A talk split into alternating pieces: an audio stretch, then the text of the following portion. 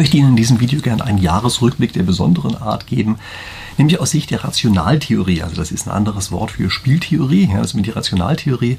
Und ich mache das hier relativ subjektiv. Ich nehme einfach ein paar Sachen raus, die ich so in Erinnerung behalten habe.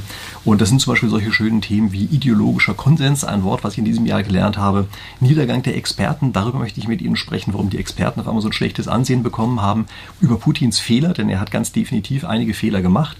Ich möchte mit Ihnen über Preise und Inflation sprechen, was die eigentlich so bedeuten. Natürlich auch über die Pipeline-Sprengung und noch ein paar andere Themen. Also bleiben Sie dran lohnt sich auf jeden Fall. Und wenn Sie sich ganz generell für Hintergrundwissen interessieren, dann ist es sowieso eine gute Sache, wenn Sie meinen Kanal abonnieren. Denn das Oberthema ist hier immer Spieltheorie und ich gehe da auf alle möglichen aktuellen Ereignisse ein. Wie gesagt, heute ist es ein eher subjektiver Rückblick, wo ich nicht so ganz konkret auf einzelne Modelle eingehe, aber so ein paar Stellen tauchen auch hier ein paar spieltheoretische Modelle auf. Also steigen wir gleich mal ein. Und eine Sache, die mich in diesem Jahr eigentlich fast naja, weiß nicht, ob am meisten, aber jedenfalls sehr stark verstört hat eigentlich, das ist, wie stark Institutionen auf einmal gleichschaltbar sind. Also eigentlich ist ja immer die Idee, in einer Demokratie, dass man eine Gewaltenteilung hat, dass eben die verschiedenen Institutionen, die verschiedenen Teilnehmer dieser Demokratie mehr oder weniger unabhängig voneinander entscheiden und dann entsteht sowas wie die Weisheit der Massen. Das heißt also, das kommt alles zusammen, was die Einzelnen unabhängig voneinander machen und dann kommt auf die Art und Weise etwas Gutes dabei heraus. Und es gibt bestimmte Situationen, in denen diese Weisheit der Massen, dieses Unabhängige voneinander, anscheinend plötzlich zusammenbricht. Ich weiß nicht, es gibt eine Sache, die ich ebenfalls sehr verstörend finde. Wenn man auf Konzerten ist, dann ist es ja so, dass dann natürlich auch das Publikum häufiger mal klatschen, alle Leute äh, lauter solche Sachen macht. Und dann gibt es manchmal Situationen, wo Tausende von Leuten in einem Raum mehr oder weniger gleichzeitig in die Hände klatschen. Und das deutet sich auch kaum an. Also das heißt, man hat erst ein normales Klatschen und dann auf einmal gibt es dieses rhythmische Klatschen des gesamten Raumes. Ich finde das jedes Mal total gespenstisch, wenn ich das irgendwo erlebe. Es tritt aber regelmäßig immer wieder auf, so eine Sache. Und das ist im Grunde genommen die gleiche Situation, die wir, über, äh, die wir erleben, wenn in einer Demokratie plötzlich alle, alle Beteiligten unbedingt das Gleiche miteinander machen und sozusagen gegenseitig mal dafür sorgen, dass jeder Einzelne eben auch ganz genau das Gleiche macht wie man selber. Also wie gesagt, ich finde es völlig gespenstisch, dass so etwas auftauchen kann. Und das ist für meine Begriffe eine extrem große Gefahr, weil dann nämlich das Grundprinzip der Demokratie, dass sich alle gegenseitig kontrollieren, weil das in dem Augenblick plötzlich spontan aufgelöst wird. Und das ist, denke ich, etwas, was wir in der Corona-Pandemie sehr stark gesehen haben. Ich will jetzt nicht darüber sprechen, wie gut oder wie schlecht die Resultate sind, die dabei rausgekommen sind. Ich habe schon den Eindruck, dass wir einigermaßen gescheit durchgekommen sind. Aber wie auch immer, der Effekt ist da und das kann natürlich auch an anderen Stellen plötzlich auftauchen und dann auch wesentlich stärker zuschlagen, als vielleicht jetzt war, vielleicht auch absichtlich, also vielleicht einfach missbraucht werden. Und kommen wir dann zu diesem schönen Wort ideologischer Konsens. Wir kennen das eigentlich so, dass beispielsweise in der Wissenschaft von allen möglichen verschiedenen Seiten her ähm, Dinge ausprobiert werden, nachgeguckt werden, Argumente vorgebracht werden, die natürlich für sich in aller Regel einseitig sind, die aber eben in ihrer Summe ein Gesamtbild ergeben, was relativ sinnvoll ist. Und dabei ist es auch wichtig, bei einer solchen Konsensfindung, dass in verschiedene Richtungen überschossen wird. Also dass nicht alle sozusagen in der gleichen Richtung daneben schießen, sondern dass da die Fehler, die gemacht werden, dass die unbiased sind, wie das auf Englisch immer heißt, also unverzerrt. Ja, das heißt also, dass die Fehler mal nach rechts und mal nach links daneben schießen, so dass man eben weiß, wenn wir die, den Mittelwert von allen nehmen, dann liegen wir relativ gut. Und das ist auf einmal auch nicht mehr passiert, weil wir plötzlich einen Filter drüber gelegt haben und gesagt haben, bestimmte Ideen, bestimmte Methoden, bestimmte Ansichten dürfen gar nicht mehr geäußert werden. Also das ist schon etwas, äh, was ich wirklich extrem gefährlich finde, dass so etwas plötzlich aufgetaucht ist. Und wie gesagt, das ist für meine Begriffe durch diese absolute Gleichschaltung entstanden, äh, die aber spontan entstanden ist. Ja, das ist sozusagen kein, kein großer Plan, kein großer Master Masterplan dahinter gewesen, hoffe ich zumindest, ähm, und ist eben spontan entstanden. Ähm, und hat auf die Art und Weise eben dafür gesorgt, dass diese Grundprinzipien eben aufgehoben worden sind. Also das ist eine der gespenstischen Sachen. Und äh, was wir in den Corona-Maßnahmen auch gesehen haben, das ist für meine Begriffe, dass wir eben plötzlich dieses Mehr desgleichen haben, worüber ich mal ein ganzes Video gemacht habe. Also wir sind auf einem Pfad, der vielleicht sogar mal zu einem gewissen Zeitpunkt sinnvoll war, dann aber bei der oder neueren Erkenntnissen oder neueren Informationen nicht mehr sinnvoll wird, aber trotzdem alle auf diesem Pfad draufbleiben oder die Mehrheit auf diesem Pfad draufbleibt und einfach nicht mehr von diesem Pfad runterkommt, obwohl inzwischen bereits eine Evidenz in einer anderen Richtung besteht. Ja, das ist ähnlich wie diese Gleichschaltung, ist das eine Sache, die für meine Begriffe ganz erstaunlich ist, dass so etwas passieren kann, aber es ist klar, lässt sich übrigens auch spieltheoretisch sehr gut begründen, dass solche Sachen passieren. Da gibt es auch einen schönen Ausdruck für, nämlich inadäquate Gleichgewichte. Ähm, komme ich bestimmt noch häufiger darauf zu sprechen, weil ich dieses Konzept so faszinierend finde. Aber das sind eben Dinge, die sich selbst äh, stabilisieren, aus sich raus stabilisieren, obwohl sie eigentlich überhaupt nicht mehr sozusagen zur Realität dazu passen. Und kommen wir mal zu dem nächsten Punkt, der mich ebenfalls in diesem Jahr also wirklich sehr verwundert hat nämlich dass die Experten auf einmal einen geradezu negativen Ruf genießen. Also zumindest in einigen Kreisen. Also ich habe häufiger mal auch Experten hier bei mir auf dem Kanal, die ich einlade und ich kriege zunehmend Rückmeldungen vom Typus, ach, wieder so ein blöder Experte und das sind alles nur Spinner, äh, die wissen auch nichts, das ist alle nur gekauft und weiß ich was nicht. Und das ist für meine Begriffe eine extrem gefährliche Entwicklung. Denn natürlich gibt es Experten und natürlich leben wir als Gesellschaft davon, dass es Experten gibt, die sich mit bestimmten Dingen auseinandersetzen und in, diesen, in dieser einen Materie einfach auch wesentlich tiefer drin sind, als alle möglichen anderen das sind. Ja, dass man als sozusagen Hobbywissenschaftler äh, zu den Themen natürlich hoffentlich weniger sagen kann als entsprechender Experte. Und was ist hier passiert? Und für meine Begriffe ist es so, dass leider die Experten sich haben missbrauchen lassen von den Politikern. Also die Politiker haben eigentlich die Aufgabe, die Interessensabwägung vorzunehmen zwischen verschiedenen Experten, zwischen auch verschiedenen Interessensgruppen.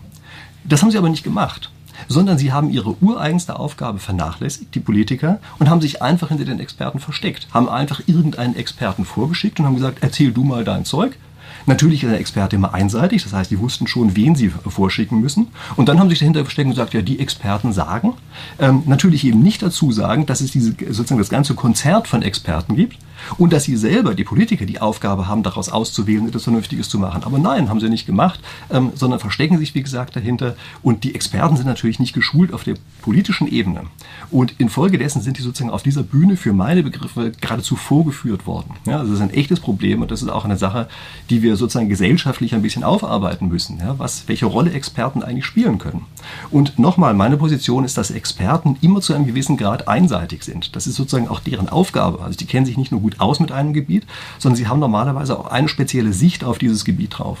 Und diese Sicht müssen sie vertreten und deshalb ist es wichtig, dass man hier unterschiedliche Experten zusammenbringt und dann eben eine Instanz hat, die sozusagen auswählt und das übersetzt in gesellschaftliche Entscheidungen. Diese andere Instanz sind die Politiker. Aber wie gesagt, die haben ihren Job ja nicht gemacht.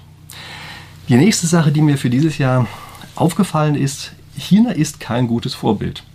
Also wir haben uns gerade in der Corona-Pandemie auf einmal einreden lassen, dass Methoden aus China, die ja relativ diktatorisch, totalitär von oben nach unten sind, dass solche Methoden in bestimmten Situationen sinnvoll seien.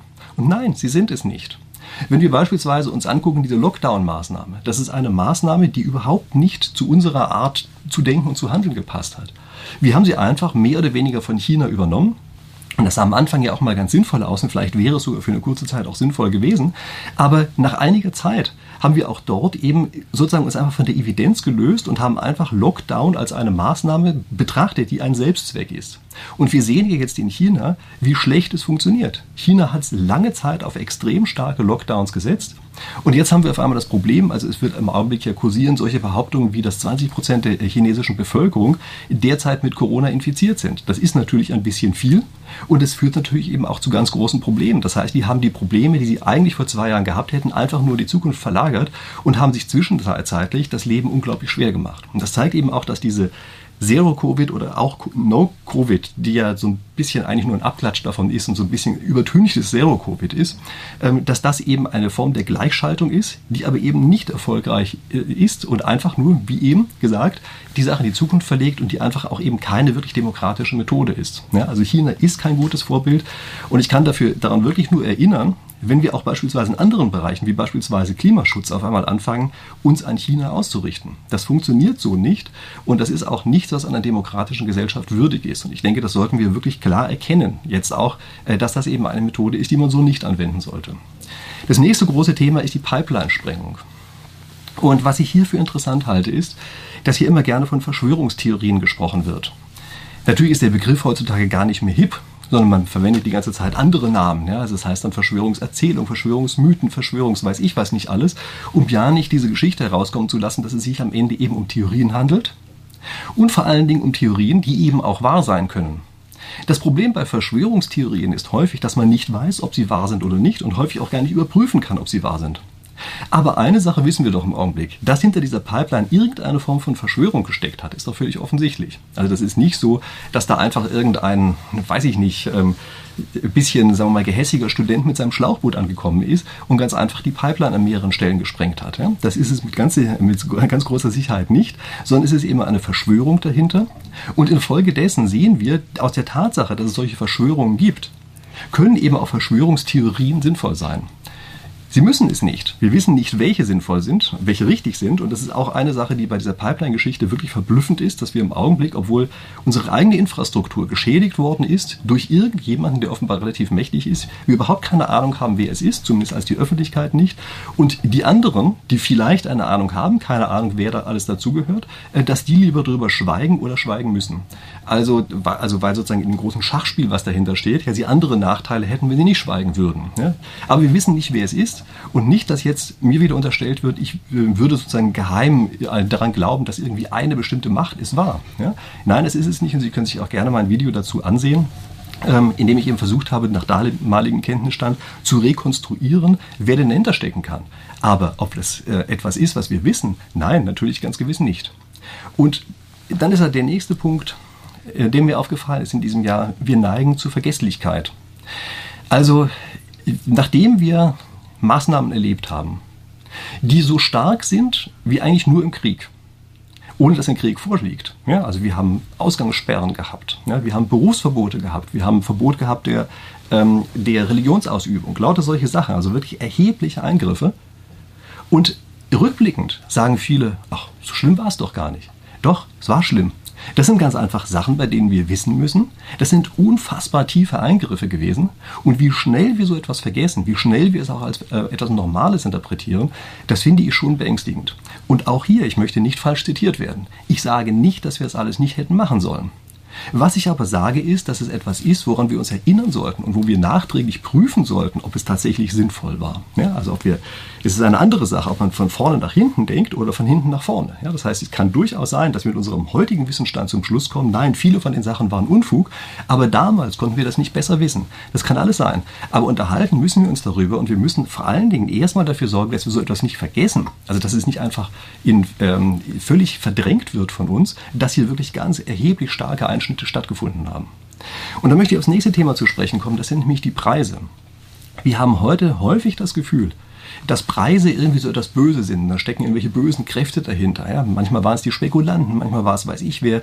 Also Preise sind immer irgendwie was Böses und es ist immer eine, sozusagen eine Einladung an Politiker zu sagen, wir machen was gegen die Preise. Aber nein, sie können gegen Preise nichts machen, wenn sie wirklich, also wenn es echte Preise sind dann geben die ganz einfach Knappheiten auf Märkten wieder. Und wenn eine Knappheit erzeugt worden ist, ja, dann zeigt der Preis das an.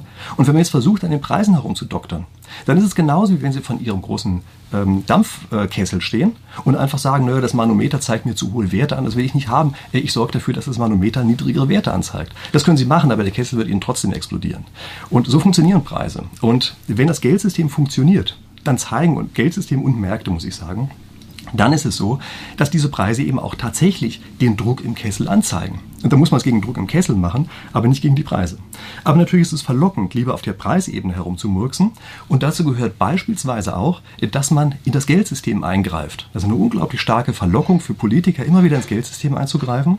Leider ist im Augenblick auch die eine oder andere Zentralbank ein bisschen nah mit der Politik verbandelt, lässt sich also daher zum gewissen Grad instrumentalisieren für so etwas und dann auf einmal können Preise ein Eigenleben entwickeln. Das ist aber noch viel gefährlicher, denn jetzt auf einmal haben Sie die Situation, dass eben Preise nicht mehr die Knappheiten anzeigen, sondern manipulierte Preise sind und dann handeln die einzelnen Wirtschaftsteilnehmer in einer falschen Weise und danach wird alles noch viel schlimmer. Und eine Sache, die auf die Art und Weise jetzt gerade passiert, ist, dass die Inflation auf einmal da ist und diese Inflation selber können wir kaum richtig zuordnen. Ja, wir wissen gar nicht so ganz genau, wie viel ist davon eigentlich real und wie viel geht davon auf Probleme im Geldsystem zurück. Und das Gemeine hierbei ist, dass im Grunde genommen beide Seiten falsch liegen. Also die einen, die immer sagen, ja, die EZB hat alles falsch gemacht, ja, ähm, weiß ich, das ist die reine Geldmenge, die ja das Problem auslöst, die sind falsch. Und es sind aber auch die anderen falsch, die immer sagen, nein, die Geldmenge, das ist völlig unabhängig, äh, Preise sind völlig unabhängig davon, wir können ja machen, was wir wollen. Sie liegen wirklich beide falsch. Und das ist aber ein Thema, was ich hier nicht ausweiten möchte, sondern ich mache dazu demnächst auch ein anderes Video, mindestens ein anderes Video, in dem ich auch nochmal auf Inflation und solche Themen eingehe, wo die eigentlich herkommen. Aber hier ist vielleicht das einzig Wichtige und nicht das einzige, aber jedenfalls eine der wichtigen Messages. Preise auf einem funktionierenden Markt deuten Knappheiten an und da muss man es gegen die Knappheit machen, aber nicht gegen die Preise. Und das nächste Thema ist, die Falle, in die Putin reingelaufen ist. Vielleicht ist es eine selbstgestellte, vielleicht ist es eine, wie er sich selbst gestellt hat und andere so ein bisschen nachgeholfen haben. Wie auch immer. Ich habe am Anfang des Jahres, bevor er einmarschiert ist, habe ich so einen Spielbaum hingezeichnet und habe gezeigt, dass wenn Putin einmarschiert, er in ein Teilspiel kommt, so nennt man immer das, so einen bestimmten Abschnitt in dem Spiel, dass er also in ein Teilspiel reinkommt, in dem er nicht sein will. Und meine Schlussfolgerung damals war, er ist ein Stratege, das sieht er und er wird das nicht machen. Er wird nicht sehenden Auges in sein Verderben reinlaufen. Nun, er hat es nicht gemacht, vielleicht hat er mein Video zu spät gesehen, wie auch immer. Jedenfalls, er ist in dieses Teilspiel reingelaufen und es ist in dem Teilspiel exakt so gekommen, wie ich auch gesagt habe. Ja, es ist nämlich so gekommen, äh, dass auf einmal ja, im Grunde genommen die Gegenmaßnahmen, so muss man ja sagen, von der westlichen Seite wesentlich stärker ausfallen, als er sich das wohl hat vorstellen können. Und es ist im Grunde genommen exakt so gelaufen, wie wenn ein Spieler in einem Spiel eben einmal einen Fehler macht, dann ein Teilspiel reingerät, in das nicht reinkommen will und in dem, dem geht es dann einfach den Bach runter. Ja? Und wieso Putin einmarschiert ist in der Konstellation, erschließt sich mir bis heute nicht. Also ich verstehe nicht, wie ein solcher strategischer Fehler unterlaufen konnte. Denn um das Land einzunehmen, war die Armee, die er dort aufgebaut hat, viel zu klein. Für seine militärische Spezialoperation war sie viel zu groß, dafür hätte er es überhaupt gar nicht gebraucht.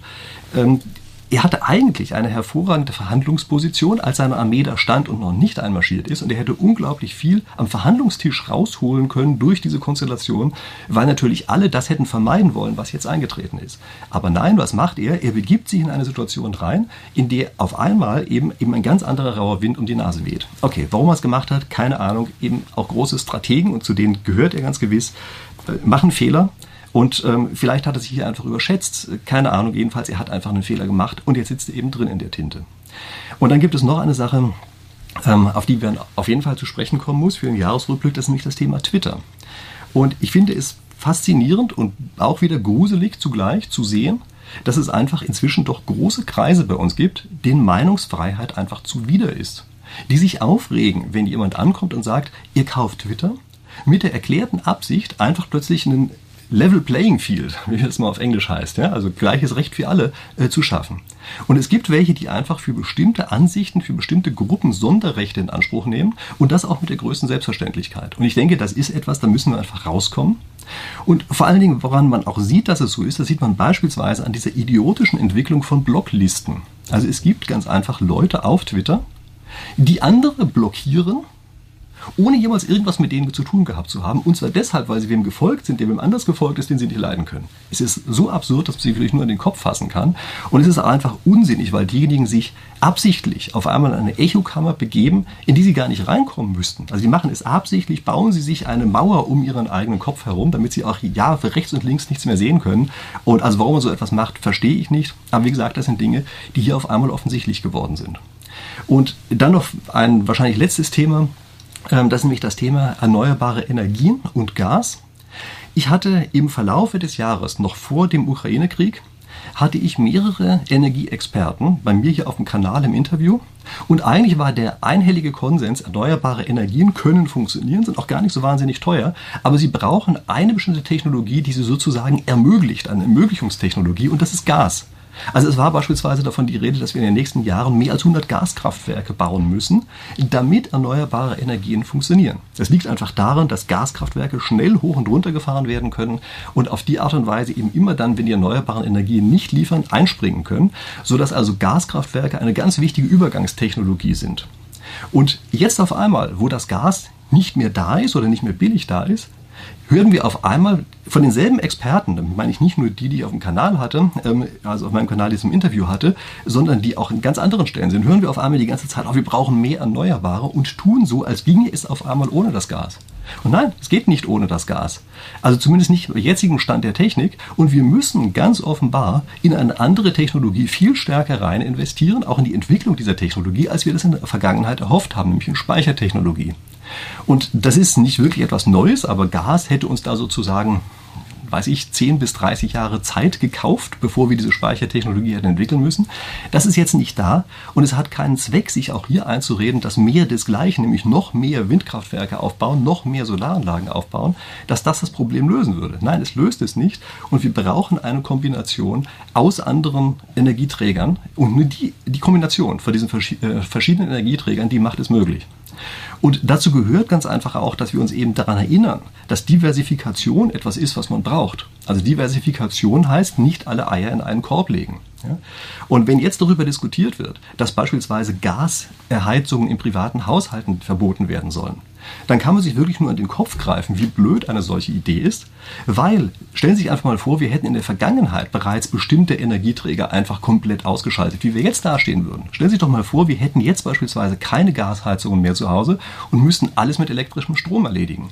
Dann wäre unser Stromnetz schon lange zusammengebrochen und dann sind die Probleme ein bisschen oder wären dann ein bisschen größer gewesen als das, was wir jetzt haben. Ja? Und so müssen wir einfach sehen, dass eben wenn wir mehrere verschiedene Energieträger haben, die wir verwenden, dass wir dann wesentlich besser dastehen. Also ja, es ist gut, gleichzeitig Gas und Öl und Kernkraft und Wind und Solar und Speicher natürlich zu verwenden. Ja, das ist hochgradig sinnvoll und das genau ist die Art und Weise, wie auch ein robustes System funktioniert. Und erinnern Sie sich an das, was ich am Anfang gesagt habe, dieses sehr starke Gleichschalten, dieser Gedanke, man könnte von oben nach unten, wie in China, durchregieren und sagen, wir machen nur noch das eine. Das ist einfach ein Irrweg.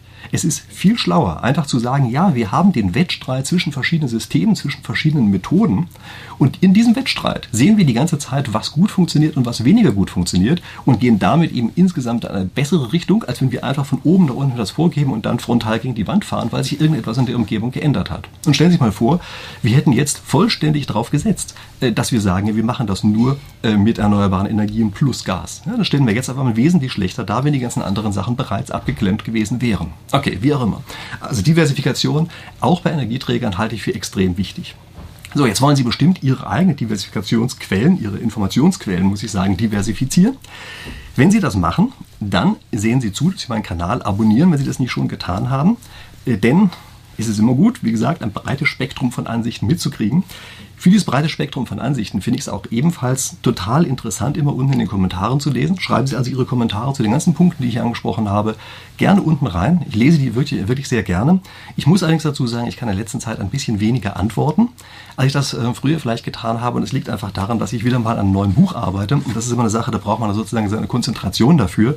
Also nehmen Sie mir das nicht übel, aber ich sehe schon zu, dass ich diese Kommentare aufgreife und ähm, einfach, naja, äh, ganz einfach eben um, versuche umzusetzen, auch in meinen nächsten Videos. Ähm, ich habe eben gedacht, bringe ich es eigentlich auch mal ein Buch rein? Ähm, wahrscheinlich eher nicht, denn das Buch geht ein bisschen über ein anderes Thema. Also ich möchte hier nicht zu viel anteasern, aber lassen nicht gesagt sein, wenn ich ein Buch schreibe, ist natürlich auf jeden Fall gut. Vielleicht kriegen Sie ja sogar raus, womit sich beschäftigt, aber das sind alles nochmal andere Sachen, erzähle ich Ihnen noch alles rechtzeitig. Okay, wie auch immer.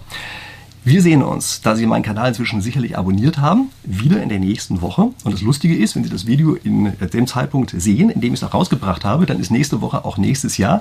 In dem Sinne, ich wünsche einen guten Rutsch und wie gesagt, wir sehen uns dann wieder in der nächsten Woche, respektive nächsten Jahr. Bis dahin. Und für all diejenigen, die bis hierher mutig durchgehalten haben, gibt es jetzt noch ein kleines Neujahr-Spezial. Nämlich, wenn Sie mir die Kommentare unten reinschreiben, worum ein neues Buch geht oder vielleicht sogar wie es heißt, dann wähle ich fünf von Ihnen aus und diejenigen kriegen von mir ein handsigniertes Exemplar, sobald es dann rausgekommen ist. Das Ganze ist natürlich unter Ausschluss des Rechtswegs. Also was Sie machen müssen ist, wie gesagt, einfach einen Kommentar schreiben, ähm, wie das neue Buch denn so ungefähr aussehen wird, ähm, worum es da drin geht. Ich antworte auf einige von Ihnen, nämlich bei fünf. Und wenn Sie mir dann eine Mail schreiben und glaubhaft machen, dass Sie derjenige sind, auf den ich geantwortet habe, dann kriegen Sie dieses begehrte Exemplar. Und wenn Sie dabei sind, können Sie auch gleich mal nachdenken, was wollen Sie eigentlich in so einem Buch eigentlich lesen? Gibt es da noch irgendwelche tollen Ideen, von denen Sie sagen, das muss da unbedingt rein? Aber wie gesagt, dafür müssen Sie erstmal rausgehen, was das Thema eigentlich ist. Okay, also ich bin gespannt auf Ihre Kommentare.